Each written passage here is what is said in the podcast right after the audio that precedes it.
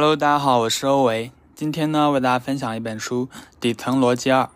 嗯，你知道为什么生活中我们普遍使用的是十进制吗？比如说，一米等于十分米，一分米等于十厘米。你知道为什么是有也有十二进制、六十进制吗？比如说，一年有十二个月，然后一个小时有六十分钟，一分钟有六十秒。嗯，那么这些有趣的问题呢，你在《底层逻辑二》里面都能够找到答案。其实十进制是因为人类早期的时候计数的时候，为了方便，就经常用到自己的十个手指头，所以久而久之就形成了十进制。而你用大拇指去数另外四个手指头的指节时，刚好是十二个，所以有了十二进制。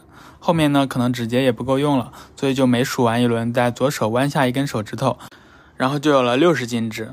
像这样的案例呢，在书中还有很多。这是我看过最清晰懂、逻辑清晰的一本商业书籍了。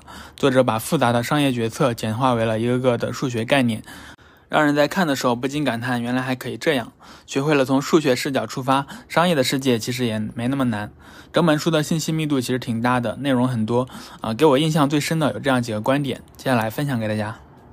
首先呢，是第一个观点是创业成功公式。嗯，作者呢提出创业的整体成功率是百分之百减去（括号百分之百减去基础成功率）（括号）嗯，它的尝试次数次方。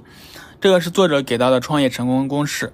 要想明白它，首先你要知道什么是基础成功率。基础成功率大于零，小于百分之百。它是一个多因素变量，受创业者个人能力的影响，比如有没有创过业、踩过坑、带过团队等等；受所在行业特性的影响，受竞争性强弱的影响，受各种政策的影响，受意外情况的影响。正是因为有诸多的不确定性，所以基础基础成功率一般不高。像中国的话，中小企业能活过十年的只有百分之二。所以假设你的基础成功率是平均水平的十倍，那么也就是百分之二十。百分之二十依然是一个不高的数字，怎么办？那这个时候就需要增加我们的尝试次数了。你从五张牌中随机抽一张，抽中一等奖拿走 iPhone 的基础概率是多少？啊，五分之一，也就是百分之二十。但是呢，假如你第一次没有抽中，可以让你再抽第二次，那么你第二次抽中的概率是多少？百分之三十六。为什么是百分之三十六呢？因为第一次没中奖的概率是百分之八十，第二次没中奖的概率也是百分之八十，两次都不中奖的概率呢，就是百分之八十乘以百分之八十等于百分之六十四。那么至少中奖一次的概率就是一减百分之六十四等于百分之三十六。这也是虽然你的基础成功率还是百分之二十，但是通过增加尝试次数，你的整体成功率变成了百分之三十六。那么如果抽三次呢？你会发现整体成功率变成了百分之四十八点八。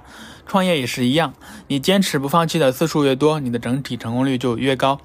而且由于创业者失败经验不断能能够得到了一个积累，你的基础成功率也是会不断提高的。这也就是我们常说的失败是成功之母。好了，让我们回到最初的公式：创业的成整体成功率等于百分之百减去（括号百分之百减去基础成功率）它的尝试次数次方。如果你想要创业成功，那么增加基础成功率，要么增加尝试次数，从而使整体的成功率最大化。增加基础成功率呢？你需要求知若渴，不断学习，提升个人能力，了解行业特性，规避风险。增加尝试次数呢，则需要你坚持不放弃。当你的基础成功率保持在百分之二十的时候，如果你尝试达到十次，整体成功率将达到百分之九十九点四四。这也就是为什么我们说正确的事情要重复做，正确的事情就是可以提高基础成功率的事情，而重复做就是去增加尝试次数。这是我觉得非常有意思的一个观点啊！创业成功公式，不知道对你是否有启发呢？啊，接下来我们看一下作者的第二个观点：升为思考，降为执行。你肯定听过这样一个问题：企业该招能力好的员工还是态度好的员工？对于企业来说，能力和态度都很重要。只要能力或者只要态度都是二极管思维。其实能力和态度根本不是一个维度的东西，所以不能放在一起比较。遇到这样的问题，我们不妨升维思考。一维呢，就是一条直线，一端是能力好，一端是态度好。我们必须要二选一，要么左，要么右，二者不可兼得。但是如果我们升到二维，就可以画一个坐标系，横轴是能力，纵轴是态度，就可以把员工分为四个象限。第一象限明星，能力强，态度也好。第二象限小白兔，能力弱，但是态度好。第三象限土狗，能力弱，态度也差。第四象限野狗，能力强，但是态度差。这其实也是阿里巴巴对员工的一个分类，处于不同象限的员工呢，可以分别制定招聘策略：有德有才破格重用，有德无才培养使用，有有才无德限制录用，无才无德坚决不用。有德无才，我们为什么可以培养使用，而有才无德要限制录用呢？这个时候就需要再升一维了，在态度和能力的基础上，再引入第三个维度——可塑性。很明显，个人道德跟他的经历和世界观有关，是很难被重塑的。但是如果态度端正，工作能力是可以快速培养起来的。所以加入可塑性之后，就可以把直角坐标系升级为三维坐标系。小白兔在能力弱、态度好、可塑性强，而野狗在能力强、态度差、可塑性差。因此，对小白兔可以培养使用，而对野狗要限制录用。那么，当我们面对复杂的问题时，如何降维执行呢？可以看看这个例子。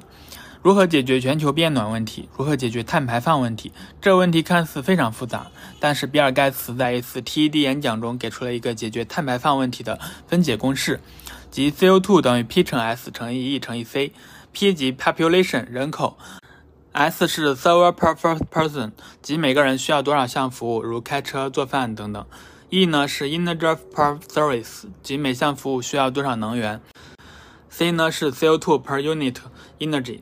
即每单位能源排放多少二氧化碳？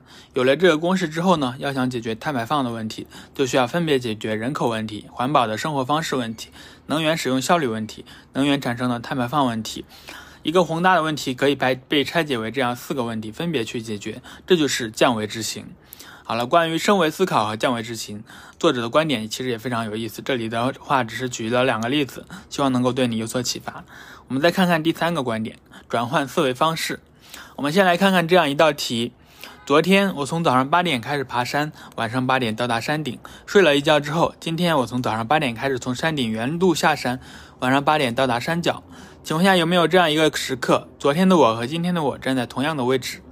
你会怎么样来思考这个答案呢？不妨先想想你自己的答案。其实这道题非常简单，只需要你转换一下思维即可。你可以把这道题转换为这样。你和另外一个人，一个从山顶往下走，一个从山脚往上走，走的是同一条路，是不是一定会相遇呢？那么你们相遇的这个点，是不是就是昨天的我和今天的我相遇的点？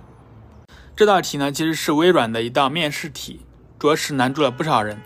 但其实只要转换一下思维就可以解出来。转换思维非常重要，在我们日常生活中可以帮助你把复杂的问题简单化。比如说在餐厅吃饭的时候花了两百块钱。饭店说充一千免单，其实就是花一千买了一千二的东西，打了八点三折。转换一下思维方式呢，你就会发现一些花里胡哨的动作之后，都是非常简单的数据，我们就可以直击问题的本质。好了，这就是我要分享的第三个有趣的观点：转换思维。当我拿到《底层逻辑二》这本书之后呢，我就一口气读完了。这本书非常的好读，逻辑清晰，内容深刻。以上三个观点是我看完后印象最深的。